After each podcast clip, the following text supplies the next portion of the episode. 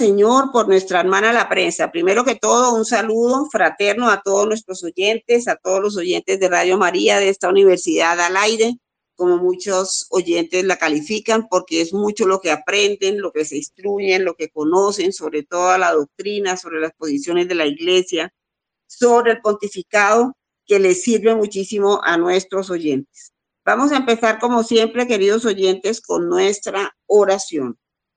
Alabado sea, Señor, por nuestra hermana la prensa, que expande la inteligencia y luz del alma. Ilumina con tu luz a los redactores y editores, para que sepan edificar un mundo nuevo en la verdad y el amor. Te alabamos, Señor, por los periodistas del mundo, las agencias de noticias, los dibujantes de cómics, los pintores de las vallas publicitarias. Gloria a ti, Señor, por nuestro hermano el cine, te pedimos que sea guía de buenos caminos, maestro de justicia, amigo de la verdad. Alabado sea, Señor, por nuestra hermana la radio, que camina como el viento y hace tan pequeña la tierra. Alabado sea, Señor, por nuestra hermana la televisión. Es la cátedra que se pone en el rincón más escondido de la casa. Que sea una maestra que jamás deforme la conciencia, que no se atreva jamás a dar lecciones de odio e inmoralidad. Alabado sea, Señor, por nuestros hermanos, la fibra óptica, el computador, las transmisiones en satélites, el Internet, que acortan distancias y crean la solidaridad entre las personas. Gloria a ti, Señor, por los medios y las formas de comunicación social. Amén. Aleluya. Como ustedes saben, queridos oyentes, esta bonita oración del Beato Santiago Alberión fundador de la familia Paulina, que siempre nos acompaña en nuestro programa Caleidoscopio. Le damos la bienvenida a nuestro periodista de cabecera, Milcar Hernández, que siempre a pesar de sus ocupaciones saca un ratico y dispone su tiempo para ayudar aquí en este bonito programa sobre la iglesia y los medios de comunicación. Bienvenido a Milcar. Alida Becerra, cordial saludo. Saludo extensivo a todos y cada uno de los oyentes de Radio María que nos escuchan a cualquier hora y en cualquier sitio. Bueno, pues junto al cordial saludo de hoy, después de escuchar la oración del Beato Alberioni, pues se me ocurrió invitarlos a todos a un pensamiento, a una oración en particular por los colegas periodistas que están allá en Gaza En las fronteras de Gaza, en las vecindades de Israel, en esa guerra infernal que se está librando y que vemos imágenes en, en todos los medios de comunicación y las redes sociales. ¿Quiénes hacen esas imágenes? Periodistas, unos comunicadores que arriesgan su vida por mantenernos informados, que arriesgan todo lo que tienen, sus familias, informados por, eh, sobre esa infernal guerra que se está librando en Gaza. Imagínense, Alida, imagínense, amables oyentes, lo que es cubrir una guerra, lo que es usted estar con un casco y un chaleco antibalas, con una cámara, un micrófono, haciendo tomas, entrevistando gente, escuchando los cohetes, escuchando los fusiles, escuchando una invasión militar, necesita uno, la verdad, Lida, un entrenamiento muy especial y muy particular para medírsele a eso. Cubierto aquí orden público, pues eso es un, eso es un pálido reflejo, eso no es nada frente a lo que es estar allá en esa carnicería, porque no es otra cosa, de seres humanos sean de un lado o sean del otro. No importa, son seres humanos que están siendo masacrados, incluso en los hospitales, en esas vecindades, en esa, en esa zona limítrofe de guerra entre lo que es eh, Gaza y en lo que es Israel. Son unos kilómetros porque ustedes pensarán que Gaza es eh, muy grande, y Gaza es, eh, puede ser eh, Bogotá y media, eso es todo lo que es Gaza, para que tengamos un contexto de la zona de guerra. zona de guerra es un Bogotá más grandecito, más extendido. Un Bogotá por, por allá hasta el Sumapaz. Y esa es la zona de conflicto, la zona de guerra, donde ya se ha llegado a los hospitales, se han violado todos los derechos humanos, mm. se han masacrado niños, ancianos, se tienen 240 rehenes en unas condiciones infrahumanas. También al otro lado, pues en la frontera todavía hay personas que han sido víctimas de las reacciones de Hamas, de manera pues que esto es un mare magnum que lo conocemos y yo estoy hablando por lo que he visto en televisión y Alía también va a hablar ahora sobre lo que ha visto en televisión y ha visto en los medios y en las redes. ¿Y quién hace eso, Alida? Los periodistas osados, los camarógrafos casi que suicidas. Porque es que para meterse uno con una cámara en medio de una eh, tormenta de cohetes, eh, los que hemos trabajado en la reportería podemos dimensionarles a ustedes, amables oyentes, lo que es estar allá y cubrir la guerra para que el resto del mundo sea testigo de esta situación tan dura, tan dura, mi querida Lida. Así es, Amílcar, como siempre que aquí en Caleidoscopio estamos orando por los periodistas y comunicadores, este es un momento especialmente importante, queridos amigos, para encomendar la vida, el trabajo, la seguridad de esta gente, como dice Amílcar, son personas osadas, son héroes realmente que se meten muy cerca del fuego para cubrir la información, la noticia. Con ese trabajo sostienen ellos a sus familias. Entonces es algo que lo hacen o lo hacen. Y arriesgando su propia vida, eh, no sabemos cuánto se vayan a afectar por todos estos enfrentamientos entre estos dos países que a todos nos duele, no importa de dónde sean las víctimas. De todas formas, son periodistas que están allá exponiendo su vida, arriesgando su trabajo, tratando de hacer el mejor trabajo que pueden. Pero Amilcar, para esto se necesita madera, para aceptar este tipo de trabajo se necesita madera, mucha, mucha estirpe de héroe para poder eh, meterse en el campo de batalla y cubrir muy cerca del fuego todo lo que está ocurriendo. Esos sí son corresponsales de guerra, de verdad. Mm. Corresponsales de guerra, de verdad, hombres y mujeres curtidos, con un gran entrenamiento indudablemente, pero también con un conocimiento geopolítico, porque es que para ir uno a cubrir la guerra de Ucrania o la guerra de Gaza, no simplemente se pone un chaleco, un casco, coge un celular o una cámara y se lanza, no. Son periodistas, colegas, amigos, osados, sí, casi que suicidas, como lo digo, pero además con conocimiento geopolítico. Es decir, ellos saben el terreno, cómo se mueve, dónde están pasando tales cosas, están los GPS, están el Google, están todos los satélites y la verdad es que el cubrimiento de la guerra se ha vuelto, digamos, de una manera avanzado con la ayuda de la tecnología.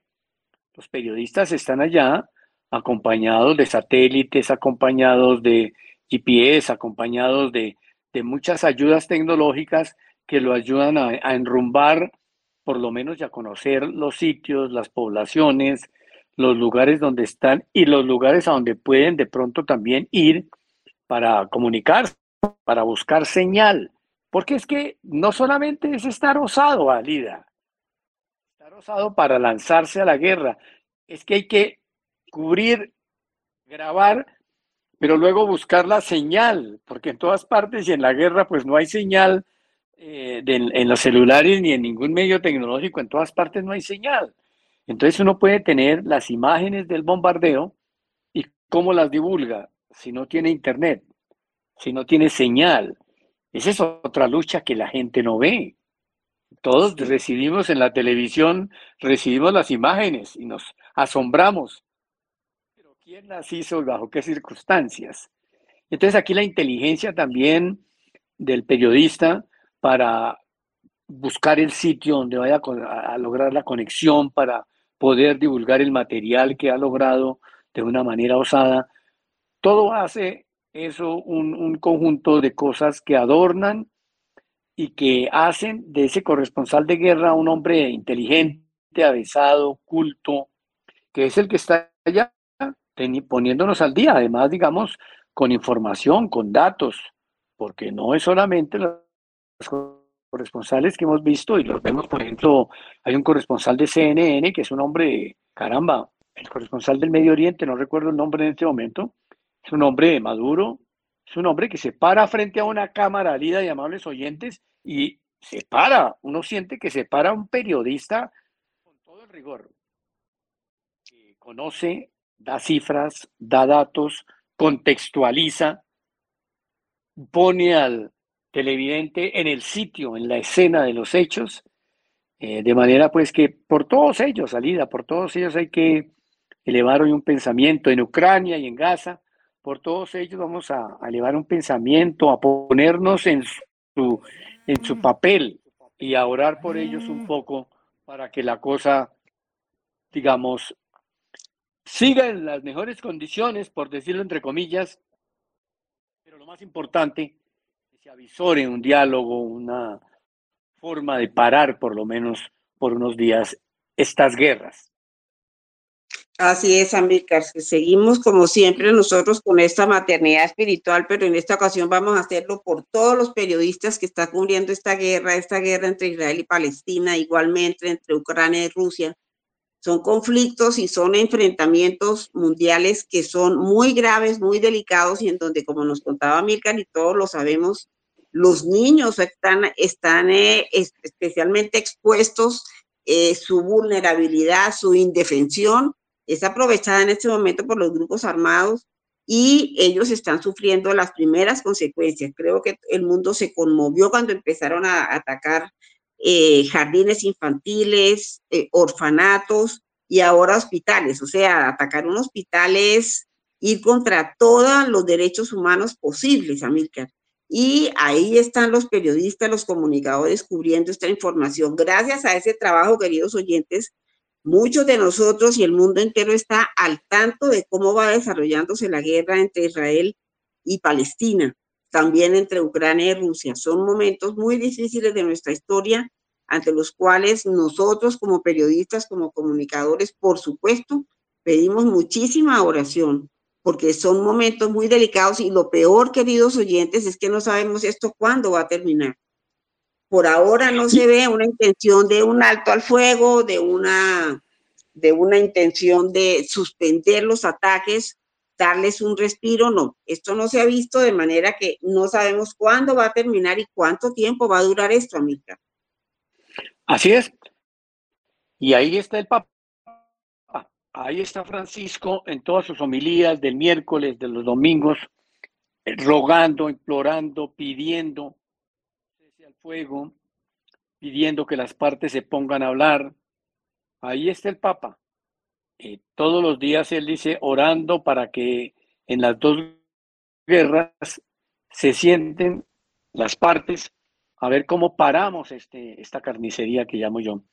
Porque, mire, Alida, una cosa, se lo digo a Alida y se lo digo a los oyentes, una cosa es estar uno aquí en Bogotá, en Colombia, es a esta distancia y ver por televisión esas imágenes, esa carnicería, y otra cosa es estar allá. Uno aquí en la distancia se asombra, mm. se asombra y siendo tan lejos. ¿Cómo será los seres humanos, los colegas periodistas que tienen la guerra y la carnicería al frente? Tenaz. A veces se nos olvida, ah, miramos las cosas por televisión y como nos asombramos un poco, pero no nos ponemos en el papel de los que están allá en la situación en que están. Por eso hay que pensar en esas personas, enviarles eh, toda nuestra energía, orar mucho, tenerlos en el pensamiento, acompañarlos en esta distancia, solamente con ese acompañamiento espiritual y esperando también que las palabras del Papa tengan eco en, estas, en estos gobiernos y en estos líderes que yo llamaría líderes, entre comillas, encargados de la paz mundial. Así es, Amílcar. Bueno, queridos oyentes, ahora que nombra Amílcar al Papa Francisco, encontramos justamente, además de este comentario que era muy importante hacerlo, un documento que el Papa publicó en una de las jornadas de comunicaciones sociales. El Papa Francisco siempre es muy atinado en estas jornadas y ha sido punta de lanza en los temas que ha ido tocando. De manera que vamos a escuchar un poco de música y ya regresamos.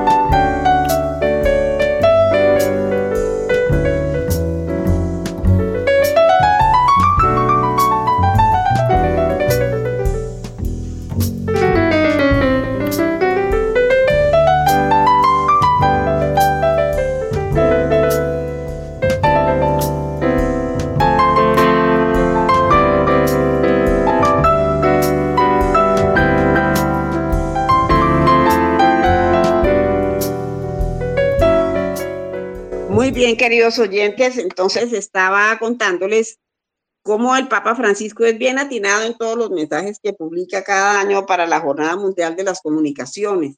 Y encontré entre los documentos eh, que va uno mirando el tema y va mirando si, qué tanto se, se adapta a las circunstancias. Este es el, el mensaje del año 2017, pero el Papa Francisco siempre da en el blanco, me parece a mí. Este mensaje se llama No temas que yo estoy contigo, comunicar esperanza y confianza en nuestros tiempos. Eso sí que es difícil, Amilca, con esta situación que estamos hablando, comunicar esperanza y confianza en nuestros tiempos. Y el Papa dice que gracias al desarrollo tecnológico, pues el acceso a los medios de comunicación eh, llega a muchísimos individuos que tienen la posibilidad de compartir inmediatamente noticias y de difundirlas de manera capilar, lo que estamos comentando. Estas noticias pueden ser bonitas o feas, verdaderas o falsas. Nuestros padres en la fe ya hablaban de la mente humana como de una piedra de molino que movida por el agua no se puede detener. Sin embargo, se encarga del molino, tiene la posibilidad de decidir si moler trigo o moler cizaña. La mente del hombre está siempre en acción y no puede dejar de moler lo que recibe, pero está en nosotros decidir qué material le ofrecemos. Esto lo toma el Papa de, del autor Casiano el Romano, escribe una carta a Leoncio Igumeno y de lo cual están tomadas estas palabras. La mente del hombre está siempre en acción y no puede dejar de moler lo que recibe, pero está en nosotros decidir qué material lo recibe. Aquí hace el Papa un comentario, hace como una alegoría tan bonita, dice, me gustaría con este mensaje llegar y animar a todos los que tanto en el ámbito profesional como en las relaciones personales muelen cada día mucha información para ofrecer un pan tierno y bueno a todos los que se alimentan de los frutos de su comunicación.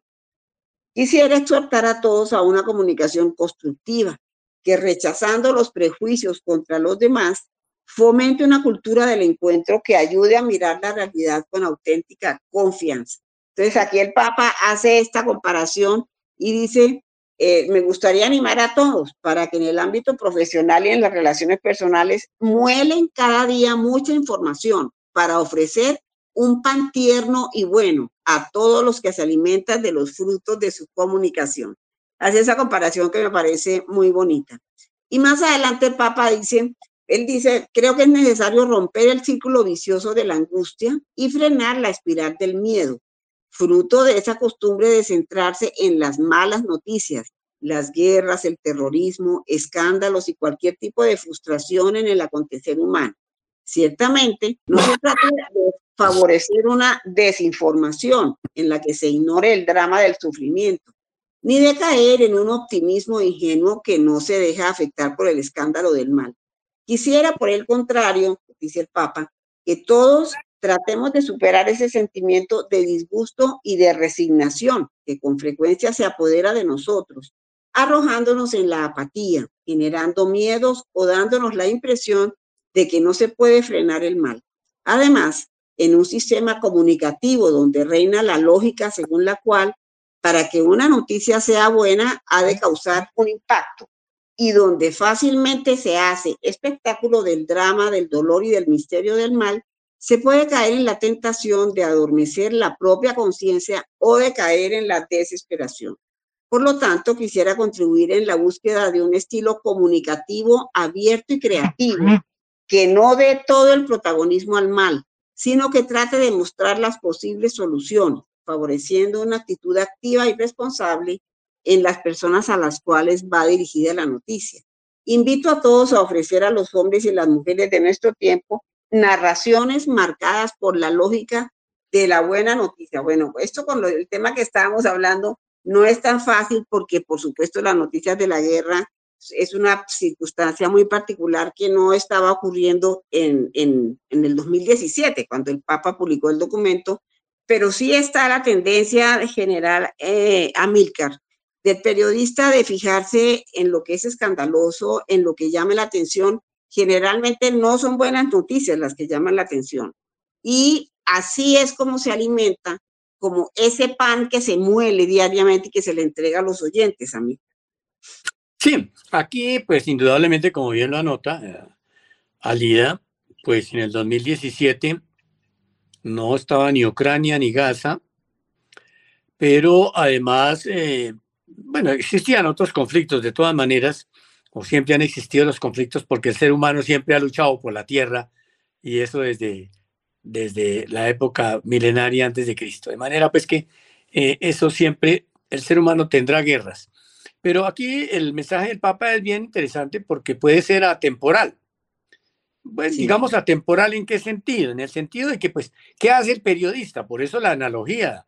El periodista es, muela y muela y muela información. Entonces él consigue datos, las entrevistas. Eso es moler información. Y, y muele información para que por el otro lado del molino, pues salga una cosa que se llama noticias, mm. que se llaman informes, crónicas, reportajes, todas las piezas eh, periodísticas y los formatos.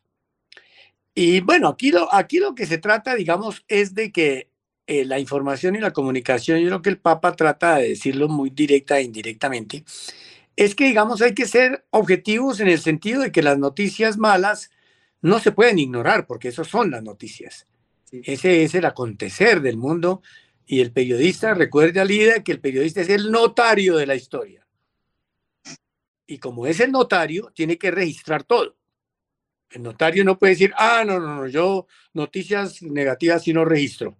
No, el, el, mundo se ha construido con noticias buenas y noticias malas. Y ese es el duro oficio nuestro, Alida. El duro oficio es que tenemos que transmitir noticias duras, noticias fuertes, noticias, pero también hay que llevar las buenas.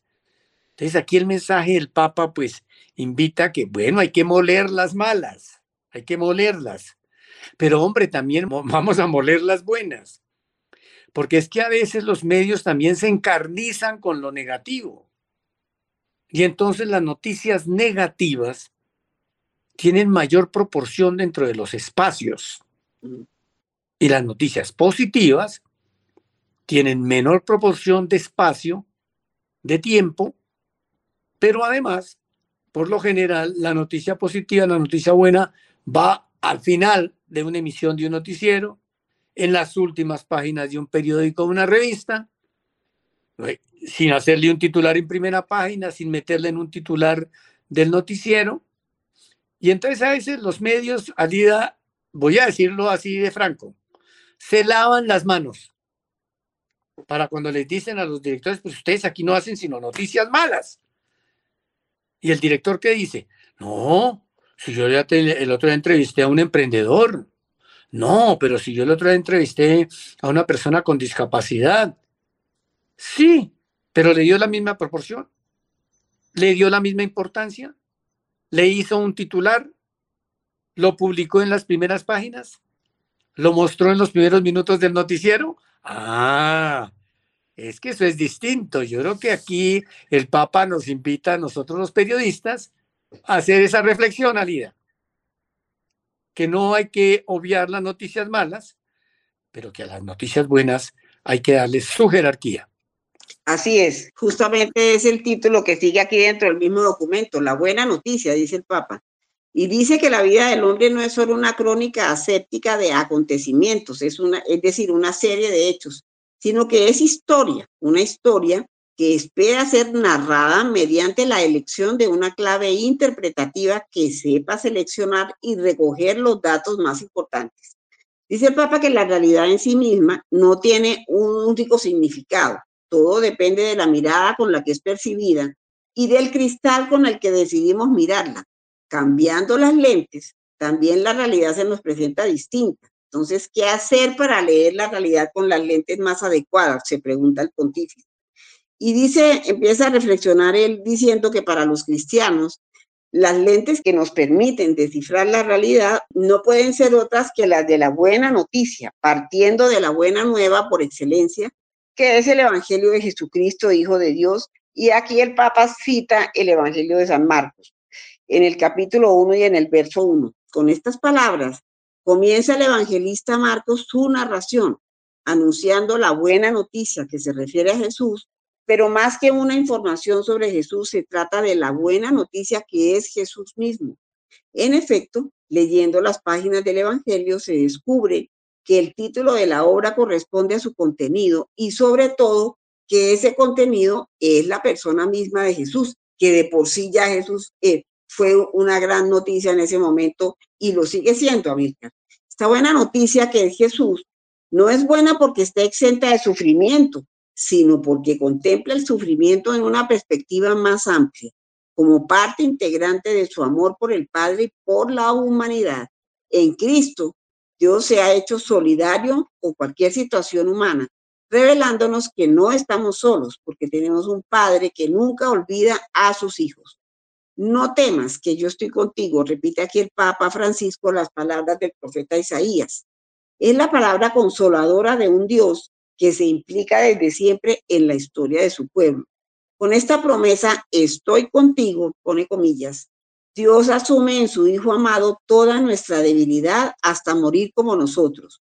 En Él también las tinieblas y la muerte se hacen lugar de comunión con la luz y la vida. Precisamente aquí, en el lugar donde la vida experimenta la amargura del fracaso, nace una esperanza al alcance de todos. Se trata de una esperanza que no defrauda porque el amor de Dios ha sido derramado en nuestros corazones, citando a San Pablo en la carta a los romanos, y que hace que la vida nueva brote como la planta que crece de la semilla enterrada. Bajo esta luz, cada nuevo drama que sucede en la historia del mundo se convierta también en el escenario para una posible buena noticia, desde el momento en que el amor logra encontrar siempre el camino de la proximidad y suscita corazones capaces de conmoverse, rostros capaces de no desmoronarse y manos listas para construir. Y empieza el Papa a hablar de la confianza. Amilcar. Sí, de la confianza. Aquí, mientras estaba leyendo eso sobre esa realidad de la cual habla Francisco, entre otras cosas, Francisco en un mes cumple 87 años, ¿no? Sí, sí. 87 y más de 10 de pontificado. Bueno, y entonces uno piensa en los primeros periodistas. ¿Cuáles fueron los primeros periodistas? Los evangelistas. Sí. Ahí están los primeros periodistas. ¿Dónde está lo que? Los hechos de los apóstoles son piezas periodísticas. Son las primeras piezas periodísticas, ¿no? Y sobre hechos reales, ¿cierto? Sobre hechos, los hechos de los apóstoles, por eso es su nombre. Claro, había unas interpretaciones, había también eh, lugar a, algunos análisis, pero los primeros periodistas fueron los evangelizados, los evangelistas y las primeras piezas periodistas, los evangelios. Es que los evangelios, esa, esa redacción tan pulcra, esas narraciones de los evangelios es que son absolutamente impresionantes. A veces, al día escuchamos el evangelio, pues sí, porque le damos un sentido puramente religioso y espiritual pero yo me he puesto a la tarea de escuchar el Evangelio los domingos y de leerlo, y son piezas tan bien hechas, tan bien redactadas, que a mí me, me conmueve eso. Digo, este es el periodismo. Este fue el comienzo del periodismo y aquí entrenó salida casi que ahora el fin del periodismo, porque el periodismo está condenado a que la redacción se acaba, a que las piezas se acaban, a que las crónicas se reducen, a que los reportajes ya son infografías y entonces eh, yo creo que los únicos, las únicas piezas periodísticas que van a trascender son los evangelios. Y van a trascender y van a trascender por mucho tiempo. Yo estoy completamente de acuerdo con Amilcar que esa forma, como por ejemplo la comunidad de, de San Marcos o de San Mateo, se reunieron todos alrededor del evangelista para recordar entre todos cómo habían ocurrido las cosas. Y alguien que sabía escribir iba recogiendo las narraciones que todos iban contando. Porque en esa época, queridos oyentes, como todos sabemos, no mucha gente sabía escribir y leer, solamente algunos.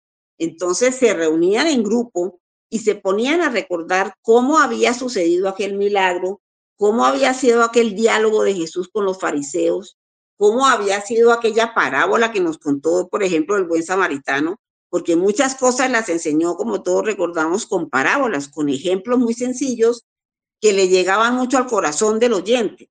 Entonces eso hacía que la gente se conectara con esas historias y se vieran reflejados en todo lo que Jesús estaba diciendo. Es decir, era una persona cercana a sus oyentes, muy cercano.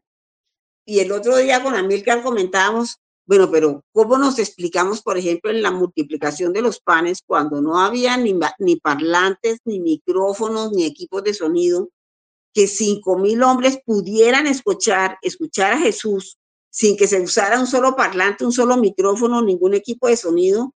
Eso es una maravilla y eso pues solamente creo yo que el poder de Dios lo puede lograr pero eran, eran eh, este ejercicio de reunirse los grupos, por ejemplo, alrededor de San Pedro, alrededor de San Lucas a recordar cómo habían ocurrido los acontecimientos y a escribir a alguien todo aquello que se estaba contando y que se estaba narrando, estaban haciendo historia. Y lo que dice Amílcar, esas son las únicas piezas que van a quedar y que siempre van a ser las mismas y no van a cambiar. Y ocurrieron hace 2023 años, Amílcar.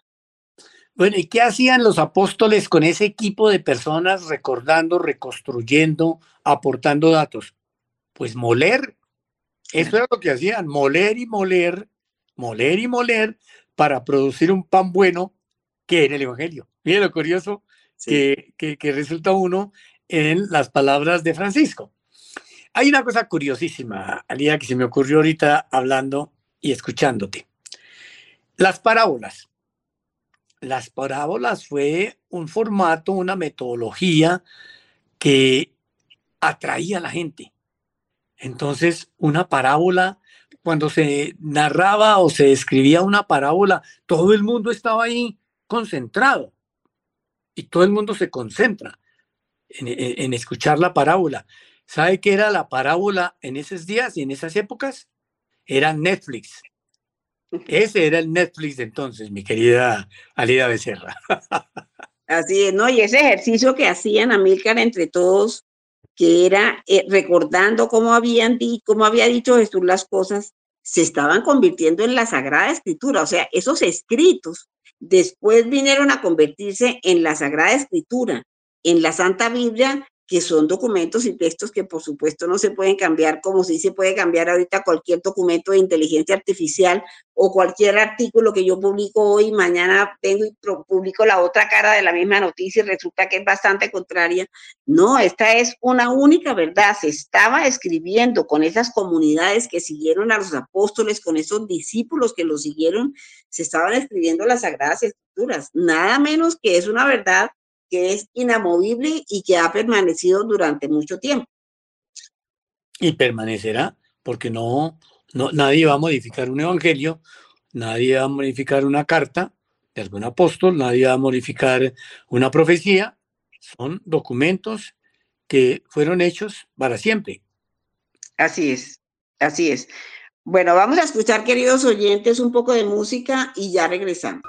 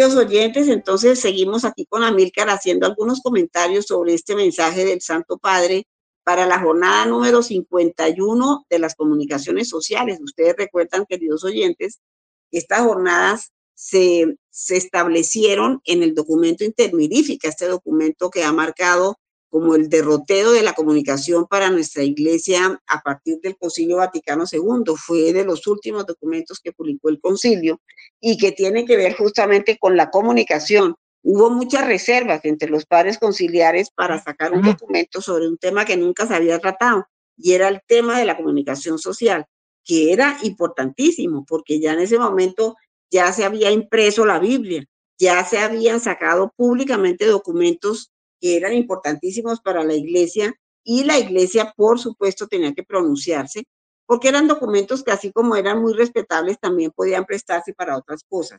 Entonces, en este documento del año 2017 que dice, no temas que yo estoy contigo, comunicar esperanza y confianza en nuestros tiempos, el Papa hace unas últimas consideraciones eh, en cuanto a los horizontes del espíritu. Ya hablamos de la importancia de la comunicación, hablamos de todo, la, importancia de publicar también buenas noticias, la, la buena noticia que genera confianza en el oyente. Y ahora aquí el Papa hace unas consideraciones sobre los horizontes del espíritu, porque él afirma que la esperanza fundada sobre la buena noticia que es Jesús nos hace elevar la mirada y nos impulsa a contemplarlo en el marco litúrgico de la fiesta de la Ascensión. Esta fiesta de la Ascensión generalmente coincide con la publicación del mensaje de la Jornada Mundial de las Comunicaciones Sociales. Y continúa el Papa, dice, aunque parece que el Señor se aleja de nosotros, en realidad se ensanchan los corazones de la esperanza. En efecto, en Cristo, que eleva nuestra humanidad hasta el cielo, cada hombre y cada mujer puede tener la plena libertad de entrar en el santuario en virtud de la sangre de Jesús, por este camino nuevo y vivo, inaugurado por Él para nosotros, a través del velo, es decir, de su propia carne. Esto está tomado de la carta a los hebreos. Por medio de la fuerza del Espíritu Santo, dice el, Papa Francisco, podemos ser testigos y comunicadores de una humanidad nueva, redimida, hasta los confines de la tierra. Y la confianza en la semilla del reino de Dios y en la lógica de la Pascua, que es la época que se está viviendo cuando se publica el mensaje, la época de la Pascua, configura también nuestra manera de comunicar. Esa confianza nos hace capaces de trabajar en las múltiples formas en las que se lleva a cabo hoy la comunicación, con la convicción de que es posible descubrir e iluminar la buena noticia presente en la realidad de cada historia y en el rostro de cada persona. Amílcar. Hay una palabra que vale la pena que la subrayemos. Confianza. La palabra confianza, que está en el título del documento, es una palabra de mucho significado hoy para el funcionamiento de los medios de comunicación. Incluso los consumidores de medios de comunicación, que somos todos, hemos ido perdiendo perdón, un poco de confianza en los contenidos de los medios de comunicación. Y que no se diga de las redes, porque las redes son lo menos confiable que los medios de comunicación. Entonces tenemos que recuperar en materia comunicacional, tenemos que ir recuperando confianza, esa confianza que se ha perdido entre las personas que consumen medios de comunicación, que ven televisión, leen periódicos, escuchan radio. ¿Y cómo se recupera la confianza? La, confianza se recupera con la verdad. Porque es que hemos ido los medios de comunicación deformando los contenidos y el público y la gente hoy en día está muy bien informada, lee mucho, tiene mucho contexto, tiene mucha suspicacia. Y resulta que hay personas, personas del común como cualquier oyente de Radio María en este momento, que escucha una noticia, lee un periódico o mira una noticia en televisión y dice, mmm, esto no es cierto, Mm, y ya comienza a dudar del contenido que le ha mandado el periodista. Eso es lo que yo llamo, se está minando la confianza. ¿Por qué la persona duda? Pues porque él ya tiene otras fuentes de información y el periodista dio un dato que no era, citó una persona o una frase que no eran, y entonces ahí es donde la persona comienza a dudar y a desconfiar de lo que está escuchando viendo. Y esa palabra confianza tiene un doble filo, porque si bien debemos recuperar la confianza, los entendidos en comunicacionalidad señalan que la mejor manera, irónicamente, de conocer cuando hay una noticia falsa es desconfiando. La mejor manera de interpretar que una noticia no es cierta, que hay una fake news, es desconfiando del contenido. Mire qué ironía ¿Y qué doble lectura tiene uno de esta palabra tan significativa en este documento del Papa del 2017? Muy bien, Amílcar. Eh, ya vamos a terminar este documento, pero me gusta mucho lo de las fake news porque en otro de los documentos del Papa Francisco, el que puso de moda ese término, que por supuesto es un término que existe desde siempre, fue el Papa. Cuando habló de las fake news, yo recuerdo que aquí con Amílcar Tan pronto publicó el Papa el documento en ese año, que fue hace más o menos cuatro o cinco años, mm, sobre las fake news, inmediatamente cogimos ese valor y empezamos a reflexionar y a comentar sobre todo lo que el Papa estaba diciendo ahí y el peligro de las fake news. Pero fíjate que la forma de saber si hay una fake news, es, es decir, una noticia falsa, es dudando y contraponiendo esa noticia a la verdad, a lo que realmente ocurrió y ahí vamos a saber si realmente estamos hablando de una fake news o no. Ese podría ser un tema para un próximo programa, porque el tema de las fake news sí es un tema de todos los días, del pan de cada día. Y qué bonito cuando Amílcar dice, mm, la gente duda de que esta noticia puede ser verdad. La gente no comenta. Ya la gente tiene mucha documentación y tiene muchas fuentes de información gracias precisamente al Internet uno se mete en Facebook, por ejemplo, y no es tanto la noticia, sino que muchas veces se trata de informaciones que vienen de revistas científicas que han investigado el tema. Entonces se encuentra uno leyendo es realmente a la fuente científica que está planteando X posición de, la ciencia frente a cualquier problema. Entonces ahí la gente sí se documenta y se documenta bien. Por eso esto hace que la gente dude de la veracidad de una noticia. Pues amigos, ya estamos aquí terminando. Aquí el Papa nos dice, el hilo con el que se teje una historia sagrada es la esperanza y su tejedor no es otro que el espíritu consolador. La esperanza es la más humilde de las virtudes, porque permanece escondida en los pliegues de la vida, pero es similar a la levadura que hace fermentar toda la masa. Nosotros la alimentamos leyendo de nuevo la buena nueva, ese evangelio que ha sido muchas veces reeditado en las vidas de los santos, hombres y mujeres convertidos en íconos del amor de Dios. También hoy el Espíritu siembra en nosotros el deseo del rey a través de muchos canales vivientes, a través de las personas que se dejan conducir por la buena nueva en medio del drama de la historia, y no como faros en la oscuridad de este mundo que iluminan el camino y abren nuevos senderos de confianza y esperanza. Esto fue publicado el 24 de enero del año 2017, justamente el día de la fiesta de San Francisco de Sales, que se considera patrono de los periodistas. Ese día, justamente, eh, se publicó el, este mensaje del Papa Francisco, que hoy hemos comentado rápidamente, no temas porque yo estoy contigo. Comunicar esperanza y confianza en nuestros tiempos.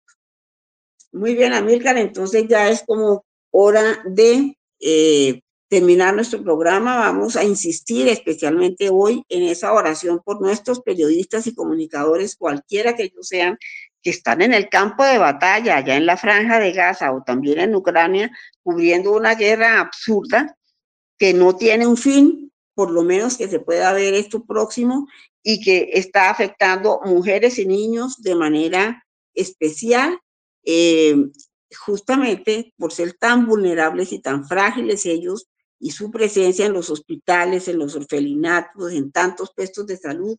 Allá hay muchas mujeres en servicio, pero también ellas han sido víctimas de toda esta guerra tan cruel que no parece por ahora tener un fin. Amílcar, muchas gracias por tu tiempo. Eh, acudimos como siempre a la maternidad espiritual por un periodista, por un comunicador. Pidamos por todos los comunicadores que están cubriendo el frente de batalla. Con ese trabajo sostienen a sus familias. Y, queridos oyentes, hasta la próxima. Le agradecemos al Padre Germán por escogernos. No somos los mejores, no lo merecemos. Hacemos un trabajo que le agrada al Espíritu Santo. Y le damos gracias a él, al Espíritu Santo también por tenernos en cuenta. De manera, queridos oyentes, que hasta la próxima y seguimos muy atentos aquí con nuestro programa Caleidoscopio. Amílcar, muchas, muchas gracias. Hasta la próxima, queridos oyentes.